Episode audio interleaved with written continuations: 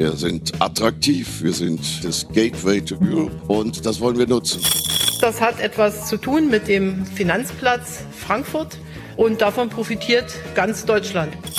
Wir haben den größten Finanzplatz der EU, nämlich Frankfurt. Und wir wollen weiter Gutes tun für den Finanzplatz.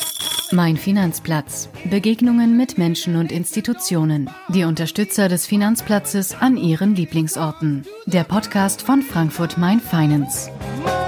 Heute mit Professor Christoph Schallast, Managing Partner bei Schallast Rechtsanwälte und Notar. Mein Finanzplatz, der Podcast von Frankfurt Main Finance, heute mit Professor Dr. Christoph Schallast und zwar direkt auf dem Dach seiner Kanzlei. Wir fangen den Podcast normalerweise immer an mit so einem kleinen Fragebogen, was verbinden Sie mit diesem Ort? Da wir in Ihrer Kanzlei sind, ist das eigentlich auf der Hand liegend. Aber äh, Sie haben das auch als Ihren Lieblingsort bezeichnet. Deswegen will ich diese Frage so ein bisschen modifizieren. Was macht diesen Ort so besonders für Sie? Das Besondere an dem Ort ist, dass man einen ganz besonderen Blick auf Frankfurt hat. Insbesondere auf auf der einen Seite die Hochhaussilhouette, auf der anderen Seite die Universität, und zwar die alte und die neue. Und das macht eigentlich all das, was Frankfurt so auszeichnet. Auf der einen Seite die Banken, die in der Geschichte so wichtig waren für Frankfurt, und auf der anderen Seite aber der Geist, die Universität, die natürlich auch schlechte Zeiten hatten zwischen 33 und 45, aber die auch so wichtig ist. Und man muss auch sagen, die Universitäten, es gibt ja nicht nur eine in Frankfurt. Das ist klar. Ne? Sie lehren nun nicht an der Goethe, sondern an der Frankfurt School. Vollkommen also von richtig. daher haben Sie sozusagen eine Affinität auch zu beiden Hochschulen. Wenn man hier so rüber guckt, da drüben ist die KfW. Wir gucken da auf den Ginnheimer Spargel, den Fernsehturm. Und äh, wir gehen mal hier rüber. Vielleicht auch, wenn man dahin schaut, ich schaue auch dorthin, wo ich meine Doktorarbeit geschrieben habe. Das ist nämlich das alte Juridikum da drüben. Okay. Mit was für einem Gefühl guckt man da drauf? Ja, also ganz schön hässliches Gebäude. Ich beneide die Juristinnen und Juristen, die jetzt auf dem neuen Campus im Westend studieren können. Aber es hat trotzdem Spaß gemacht. Nun ist es ja so, Frankfurt ist schon immer ein Platz gewesen, wo Immobilien ähm, heiß begehrt waren. Wie haben Sie diesen Ort hier für sich entdeckt? Als wir ein neues Büro gesucht haben, sind wir natürlich ähm, mit vielen Beratern und so weiter unterwegs gewesen. Aber ich kann mich noch ziemlich genau an den Tag erinnern, als wir zum ersten Mal in dieser Immobilie waren. Diese Immobilie ist ja nicht sehr schön. Das ist eine typische 60er Jahre Immobilie, wie es einige gibt. Nebenbei, man kann hier sehen bei dem Hotel 6, wie man sie umbauen kann. Das ist nämlich genau die Schwesterimmobilie. Und als wir hier oben waren, in der sechsten Etage, wo heute unsere Konferenzräume sind, war damals die Hausmeisterwohnung. Das kann man sich nicht vor. Und es gab keine Dachterrasse. Und der Immobilienentwickler, das war der Herr Heiderich, äh, hat uns gesagt, ich mache euch hier eine ganz, ganz tolle Dachterrasse. Eine Situation, die ihr lieben werdet, wo ihr euch mit Mandanten und intern treffen könnt. Ein Ort der Begegnung. Und ich habe es erst nicht geglaubt, aber er hat es da dann visual- visualisieren lassen und er hat es gemacht. Und genauso ist es gekommen. Also wir haben hier einen Ort der Begegnung mit Mandanten, mit unseren Mitarbeiterinnen und Mitarbeitern geschaffen. Und das ist wirklich, muss man sagen, etwas ganz Besonderes. Ort der Begegnung führt uns schon zu äh, dem Kernthema, worüber wir sprechen wollen, auch den Finanzplatz. Denn äh, Sie haben ganz, ganz viel mit dem Finanzplatz zu tun. Was ganz konkret verbindet nun diesen Ort als Ort der Begegnung mit dem Finanzplatz? Naja, wir haben natürlich hier ganz viele Meetings gehabt, ganz viele Pläne entwickelt für neue Finanzprodukte. Wir haben mit spannenden Fintechs gesprochen und so weiter. Das sind natürlich alles Themen, die hier mit verbunden sind. Aber ich sitze hier auch oft, das sieht man ja auch teilweise bei meinen Posts, auch oft am Wochenende, schreibe an Aufsätzen, immer meistens in dem Bereich. Und für mich ist ein Ort der Inspiration, muss ich ganz klar sagen. Und das ist bis heute so, obwohl es jetzt schon über 15 Jahre sind, dass wir hier sind. Dann lassen Sie uns vielleicht mal den Ort der Inspiration verlassen, lassen uns mal ein bisschen reingehen, dann äh, machen wir es uns ein bisschen gemütlicher. Ja, gemütlich ist es heute hier nämlich nicht, es ist ein bisschen regnerisch, äh, ein bisschen windig und äh, der Konferenzraum, der äh, öffnet uns trotzdem den Blick, deswegen ist das äh, gar nicht so schlecht, wenn wir das so machen. Aber äh, zeigt uns auch, äh, was äh, ich auch so mir als Frage äh, habe durch den Kopf gehen lassen. Sie sehen Frankfurt aus ganz, ganz unterschiedlichen Perspektiven. Den Hochschuldozenten haben wir schon erwähnt. Ähm, Anwalt, Notar ist äh, das nächste Thema. Ähm, was macht für Sie, der Sie ja nun sozusagen den Blick auf den Finanzplatz haben, aus ganz, ganz unterschiedlichen Richtungen, äh, den optimalen Finanzplatz aus? Das ist wirklich eine interessante Frage, weil gerade in den letzten Jahren ja der Wettbewerb der Finanzplätze so zugenommen hat und man natürlich als Frankfurter man sich immer überlegt, wie kann sich Frankfurt platzieren? Das war ja natürlich ganz besonders nochmal durch den Brexit angetrieben. Wie gelingt es Frankfurt nach dem Brexit, nach dem Vollzug des Brexit, sich gegenüber den Wettbewerbern in Kontinentaleuropa als der führende Finanzplatz der EU zu positionieren? Und ähm, das war eine der Themen, über die wir natürlich hier viel nachgedacht haben, auch viele Diskussionen mit Freunden, mit Kolleginnen und Kollegen geführt haben. Und ich glaube, das hat Frankfurt in den letzten zwei, drei Jahren sehr gut gemacht, unaufgeregt und gut gemacht. Es gibt einen Punkt, wo ich enttäuscht war, war aber, würde ich sagen, eher eine Frage der Regierung, dass es uns nicht gelungen ist, die European Banking Authority, die EBA nach Frankfurt zu bringen, wo sie eigentlich hingehört hätte, sondern sie ist nach Paris gegangen. Und da muss man abwarten, wie, sage ich mal, in Zukunft da die Tektonik zwischen Paris und Frankfurt, also der EZB und der EBA sein wird. Sie sind da sehr nonchalant drüber hinweggegangen. Sie haben gesagt, ob es ein bisschen an der Regierung lag. Äh, lassen Sie uns das mal analysieren. Woran hat es denn gefehlt? Ich glaube, es hat an der ausreichenden Unterstützung durch die Bundesregierung, aber auch vermutlich am nicht ausreichenden Lobbyismus durch die Landesregierung gelegen. Börsenaufsicht, solche Themen sind ja an sich Landeskompetenz, aber hier ging es um den Standort Frankfurt und da hätte man vielleicht etwas stärker noch die Attraktivität des Standorts, sage ich mal, ins Spiel bringen können. Aber natürlich Sie ist jetzt gezogen und die Mitarbeiter und Mitarbeiter ziehen von London nach Paris, von einer Großstadt in die andere. Und das ist natürlich immer so ein bisschen ein Problem von Frankfurt. Frankfurt gilt für viele, die es nicht kennen, eher als kleine Stadt. Und von der Zahl der Einwohner her ist es das ja auch eher. Dennoch könnte man sagen, wenn man das äh, Finanzplatz-Ranking sieht, das jüngste, da ist äh, Frankfurt als wichtigster Finanzplatz auf äh, kontinentaleuropäischem Grund benannt worden. Das heißt, äh, so ganz unattraktiv ist es nicht und äh, da scheint so, so eine Blüte aus der Tiefe des Raumes zu kommen.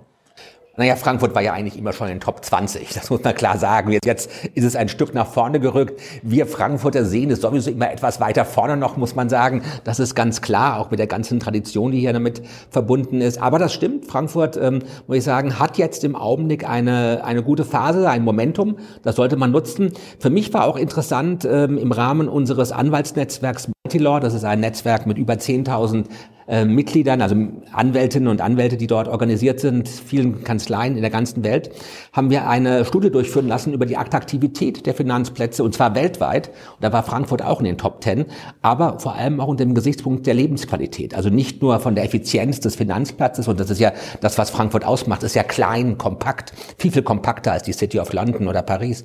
Und ähm, das ist halt auch etwas, was Frankfurt wirklich, muss man sagen, auszeichnet. Jetzt reden wir von Lebensqualität, aber was ein Finanzplatz ausmacht, Sie haben es auch wieder in einem Stichwort schon genannt, Effizienz äh, ist eigentlich das, was äh, passiert rund um Finanzen, rund um Unternehmensfinanzierung, rund um Kapital. Ähm, wenn man das jetzt so sieht, äh, Blick auf Ihre Kanzlei. Sie erleben das tagtäglich. Äh, wenn man äh, auch in den Fachzeitschriften liest, da hört man, welche Preise Sie gewonnen haben. Man hört aber auch, dass äh, das Geschäft bei Ihnen extrem äh, intensiv ist, dass sie sehr, sehr stark gewachsen sind. Was sagt das Wachstum bei Ihnen als äh, Rechtsanwälte und Notare? Was sagt das über den Finanzplatz aus? Naja, wir sind in den letzten Jahren am stärksten gewachsen in unserer Banking- und Finance-Praxis. Entstanden sind wir als Kanzlei vor 25 Jahren aus ähm, dem Thema M&E heraus, Beratung vor allem von Finanzinvestoren und anderen, sage ich mal, M&E-Transaktionen. Aber der Wachstumstreiber unserer Kanzlei ist seit bestimmt fünf, sechs Jahren ganz klar das Thema Banking und Finance. Und zwar deswegen, weil auf der einen Seite eben viele Innovationen in diesem Markt im Augenblick äh, virulent sind. Fintech ist ein Wort, das versteht, aber auch natürlich der Wettbewerb mit anderen Jurisdiktionen innerhalb der EU ist Luxemburg und äh, die Niederlande da ein wichtiger Faktor. Und das Spannende an Frankfurt ist ja, dass so viel Know-how, so viel Kompetenz auf so engen Raum zusammen ist und dass man dadurch wirklich sehr gut netzwerken kann und auch immer wieder auch spontan in Brainstormings neue Ideen entwickeln kann. Also ein Beispiel ist das Thema Spec, das ja im Augenblick in Frankfurt wieder Aktuelles. Wir haben gerade jetzt den dritten Börsengang eines Specs in Frankfurt gesehen in diesem Jahr, was wirklich viel ist, weil wir hatten über zehn Jahre keinen einzigen. Spec muss man erklären, Special Purpose Acquisition äh, Company, Company. Ich, ne? ja. ähm, das heißt, es sind ähm, eigentlich, wenn man es platt formuliert leere Hüllen, die an die Börse gebracht werden, die erst sozusagen sich den Geschäftszweck noch dazu kaufen wollen. Ganz genau. Sie sind nicht ganz leer, weil hinter jedem Spec steht in der Regel ein Kopf und eine Geschichte. Das heißt, eine Geschichte von verschiedenen Transaktionen, die der Initiator, die Initiatoren in der Vergangenheit durchgeführt haben. Deswegen ist es ja auch naheliegend, dass eben Persönlichkeiten wie der ehemalige Commerzbankchef Herr Plessing einen Spec jetzt, allerdings in Amsterdam, initiiert hat. Aber auch hier Lakestar und die jetzt aktuellen Namen der Initiatoren zeigt einfach, es kommt letztendlich auf den Track Record, die Erfolge und die Persönlichkeit und die Idee an. Und das macht diesen Spec etwas voller, als er vielleicht ist. Was zurzeit noch ein Nachteil ist, und das wiederum wird sich in der Zukunft zeigen, ob wir da kreativ sind. Bisher sind die meisten Specs nicht mit deutschen, sage ich mal, ähm, Gesellschaftsformen aufge oder nutzen keine deutschen Gesellschaftsformen, sondern in der Regel Luxemburger, weil sie etwas flexibler sind und ähm, auch von der Struktur Specs sehr leichter zu handhaben. Das wird die Herausforderung sein jetzt für den Finanzplatz, dass man das auch mit deutschen Strukturen hinbekommt. Und daran werkeln wir schon. Das macht viel Spaß. Sie sind da dran. Ich merke, dass Sie Spaß daran haben. Ja. Haben das andere auch? Wie merken Sie das sozusagen im Umfeld? Sie agieren ja hier, äh, sag ich mal, direkt in einer Community, die sehr eng beieinander sitzt. Das Spannende natürlich hier in Frankfurt ist genau diese Enge und auch der Austausch über Institutionen. Goethe-Universität, Institute of Law and Finance, aber auch natürlich die Frankfurt School, wo ich den Master Financial Law mit initiiert habe, wo wir allein mit den Dozenten, aber auch den Studenten und ähm, den ganzen anderen, die beteiligt sind, einen sehr intensiven Austausch und auch einen Austausch natürlich zu solchen neuen Themen haben. Jetzt zum Beispiel das Thema SPEC haben wir mit verschiedenen Dozenten, Kai Tschöke von Rothschild, Dr. Kniehase von Bärenberg und anderen das Thema aufgegriffen und versuchen daran zu arbeiten. Das ist natürlich super spannend, dass man so viel Know-how so kurzfristig und schnell sammeln kann. Zurzeit leider nicht physisch, aber das wird hoffentlich bald wiederkommen. Das heißt, wir haben hier eine gewisse Innovationskraft am Standort, die sich auch relativ zügig zusammenfindet äh, von den unterschiedlichen Akteuren.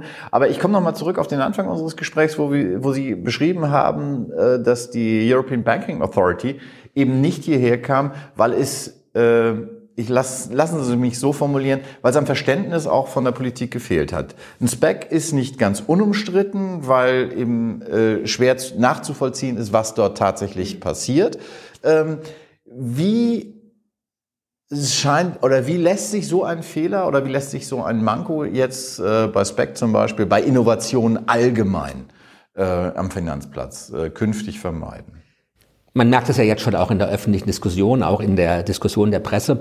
Specs werden schon kritisiert, bevor es überhaupt irgendein echtes Spec-Investment in Deutschland gab. Es wird dauernd vor den Gefahren gewarnt. Es wird davor gewarnt, dass man seinen Einsatz verlieren könnte, dass man in leere Hüllen investiert. Dabei vergisst man aber immer die Vorteile. Der erste Vorteil ist ja, man muss nicht investieren. Es gibt immer in jedem Spec eine Hauptversammlung, die über das Investment entscheidet. Und da kann man dafür oder dagegen stimmen. Und dann muss man sich genau die Regeln anschauen und sehen, ob man aussteigen kann, wenn man dagegen gestimmt hat oder nicht. Und man hat immer ein liquides Asset. Also es ist eine Aktie, die ist gehandelt. Das ist ein großer Unterschied, wenn man zum Beispiel in einen Private Equity Fund direkt investieren würde. Das heißt, der SPAC hat auch demokratische und Liquiditätsvorteile, also demokratische Elemente und einen Liquiditätsvorteil, der gar nicht gesehen wird. Also in Deutschland neigt man dazu, sowas schnell zu zerreden. Jetzt ist auch die Rede, dass sich die Aufsichtsbehörden das anschauen. Na klar sollen sich das anschauen. Überhaupt keine Frage. Ich glaube, wir hatten genug Probleme mit Greensill und Wirecard. Da brauchen wir nicht noch einen weiteren Skandal. Aber ich sehe da wirklich im Augenblick kein Risiko. Und ähm, insoweit also gut, dass es kontrolliert wird, aber bitte nicht totregulieren. Regulierung ist ja nicht von ungefähr. Das ist aber auch eine Frage, wie man miteinander redet. Sie reden sehr viel mit allen Beteiligten. Äh, welche Rolle kommt in dieser Kommunikation zwischen den Stakeholdern Frankfurt Main Finance zu? Frankfurt Main Finance hat natürlich auf der einen Seite die Aufgabe, den Finanzplatz voranzubringen und ich glaube, die wichtigste Aufgabe, die Frankfurt Main Finance da zurzeit erfüllt, ist der Dialog zwischen den verschiedenen Beteiligten. Das klappt auch wirklich sehr gut. Ist eine tolle, muss man sagen, Netzwerkmöglichkeit, aber auch eine Möglichkeit von anderen Finanzplätzen zu lernen. Also ich erinnere mich an ganz spannende Reisen mit Mitgliedern von Frankfurt Main Finance nach Singapur, andere, das ist eine Zeit lang natürlich her, und andere Finanzplätze, wo wir ganz viele Inspirationen mitgenommen haben, um zu sehen, was man in Frankfurt, glaube ich mal, weiter voranbringen kann, welche Innovationen Sinn macht und welche nicht. Und ich glaube, es braucht Frankfurt gerade auch im Augenblick einfach eine Reihe von neuen Ideen. Ich persönlich bin ja ein Freund, ähm, das darf man gar nicht laut sagen, des neuen Marktes immer noch. Der neue Markt, der vor 20 Jahren knallen zusammengeknallt ist, zusammengebrochen ist, aber der eine wichtige Funktion für Startups hatte. Und deswegen glaube ich, wir bräuchten einen neuen, neuen Markt, wir bräuchten Finanzierungsmöglichkeiten über die Börse auch für kleinere Unternehmen, für innovative Unternehmen und ähm, würde mich sehr freuen, wenn diese Diskussion wieder etwas Fahrt aufnimmt, gerade jetzt auch mit dem erfolgreichen Börsengang der letzten Wochen. Die Deutsche Börse versucht ja auch äh, über äh, diverse Vehikel, diverse Communities, die sie jetzt gebildet hat, dort ein bisschen was zu tun. Wenn Sie jetzt Frankfurt als Standort nehmen, wie würden Sie ihn einstufen? Wie attraktiv ist er für Startups?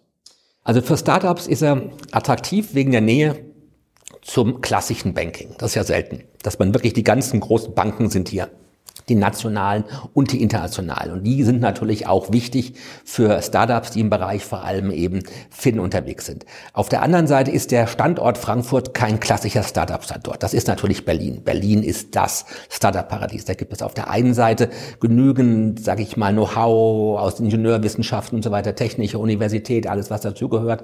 Und auf der anderen Seite gibt es diesen Gründerspirit, der das aus. So ein bisschen wie in Silicon Valley ist das schon. Und da können wir noch was machen. Wir haben schon einiges getan mit dem mit dem, sage ich mal, Tech Quarter und so weiter. Da wird einiges getan. Aber da ist Luft nach oben aus meiner Sicht. Luft nach oben. Lassen Sie uns einfach nochmal auf den Standort gucken und zwar mit äh, einem kleinen Einschub, den wir auch immer in unserem Gespräch machen. Das sind äh, fünf kurze Fragen mit der Bitte um fünf kurze Antworten, die vielleicht uns äh, die nächsten Impulse geben. Auch hier wieder, wie bei unserem Gespräch insgesamt, eine schwierige erste Frage, weil Sie sind Frankfurter, Sie sind gebürtiger Frankfurter.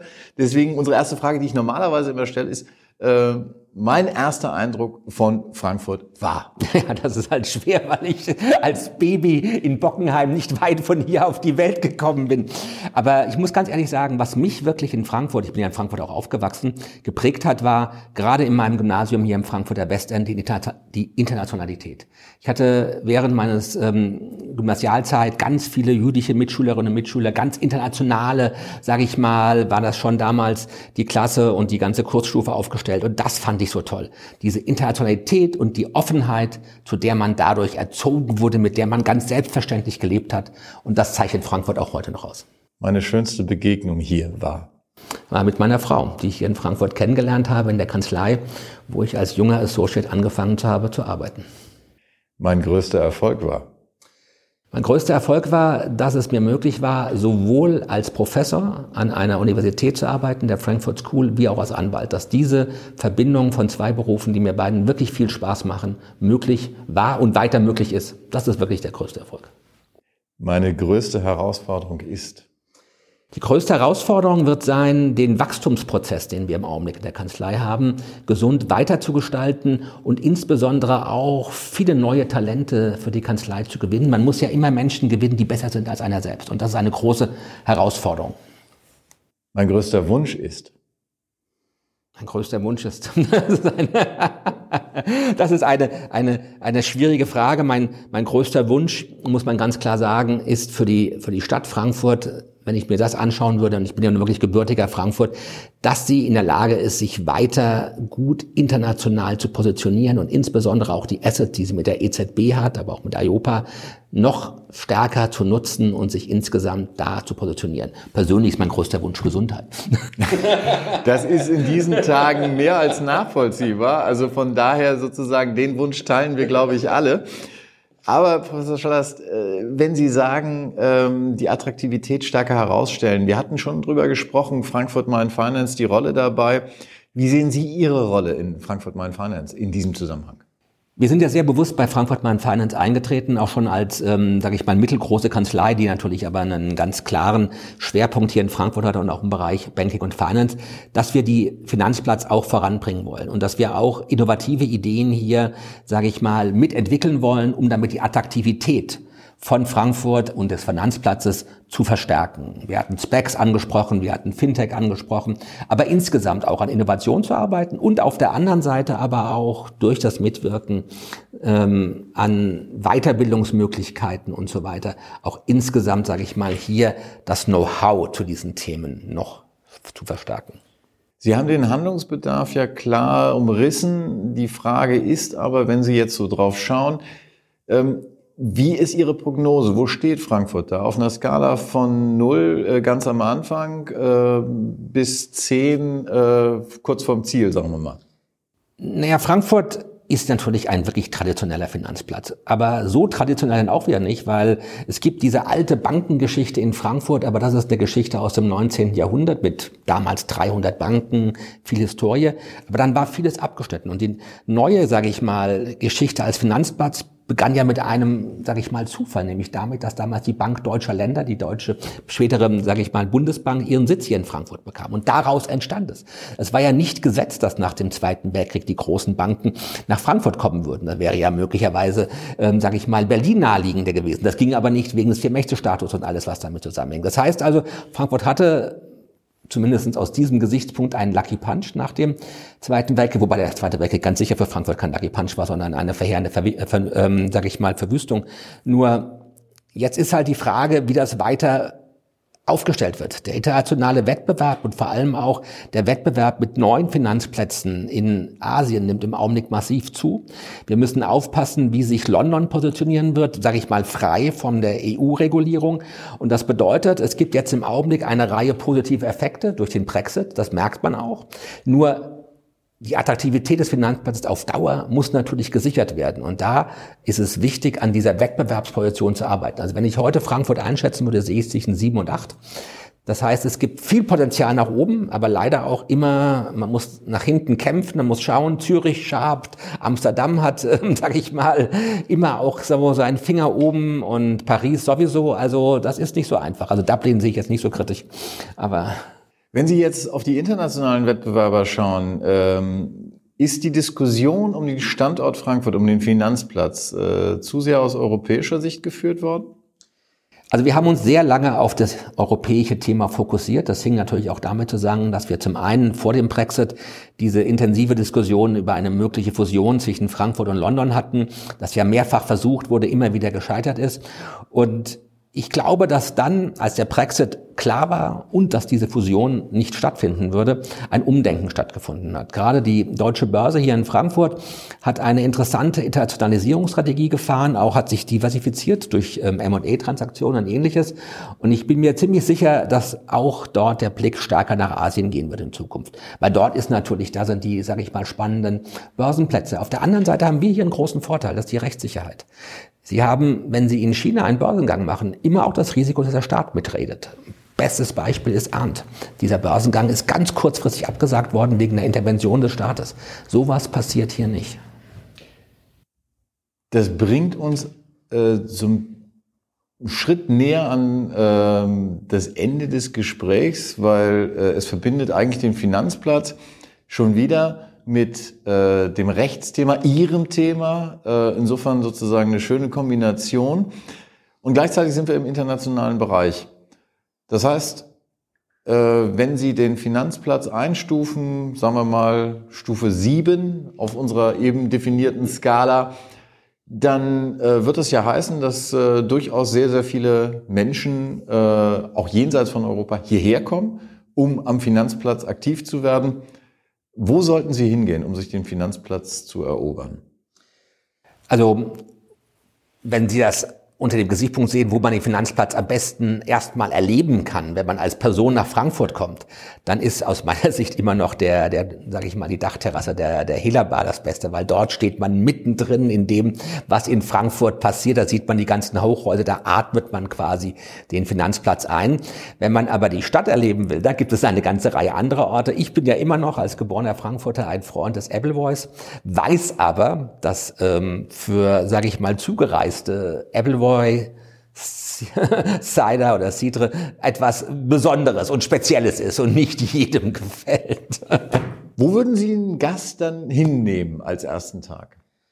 Also ähm, ich habe in meiner Studentenzeit mein Geld unter anderem damit verdient, dass ich äh, Gäste der Bundesregierung durch Frankfurt geführt habe. Und von daher, also ich bin damals immer gerne trotz allem zum gemalten Haus oder zu Wagner gegangen. Und den meisten hat es trotz der Vorbehalte gegenüber dem Stöffje sehr gut gefallen. okay. Haben Sie die vom Stöffje überzeugen können?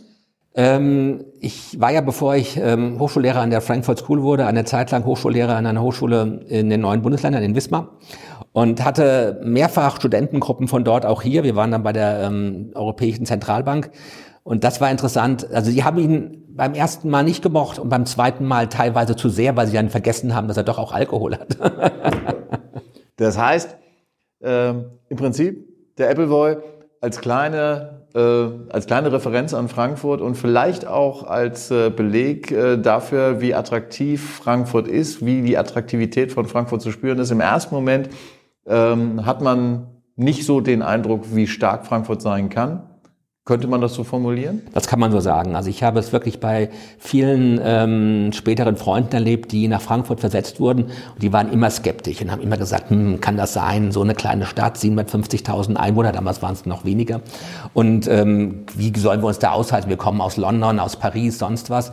Und ich kenne wirklich niemanden, der nicht ungern aus Frankfurt weggegangen ist, weil die kurzen Wege, dann auch, muss man sagen, die Qualität von Kinderbetreuung, auch gerade zweisprachige internationale Kinderbetreuung, die Intensivität des Austausches, des Netzwerks, das waren alles Punkte, auch nebenbei die Attraktivität ähm, des Umfelds der Rhein-Main-Region unter dem Gesichtspunkt Naherholung wird ja auch oft unterschätzt. Klar, wir haben keine Berge, wir haben kein Meer, aber wir haben schon noch einiges hier mit Rheingau und Taunus und wir haben halt einen Flughafen. Und außer in Corona-Zeiten ist man von hier aus innerhalb von einer Stunde oder 90 Minuten überall sonst. Da ist er wieder. Region. Da ist er wieder. Der Werber für den Standort der Fremdenführer, hätte ich jetzt fast gesagt, Professor Christoph Schallast. Herzlichen Dank für das Gespräch. Sehr, sehr gerne. Sehr gerne. Hat Spaß gemacht. Das war Mein Finanzplatz, der Podcast von Frankfurt Mein Finance.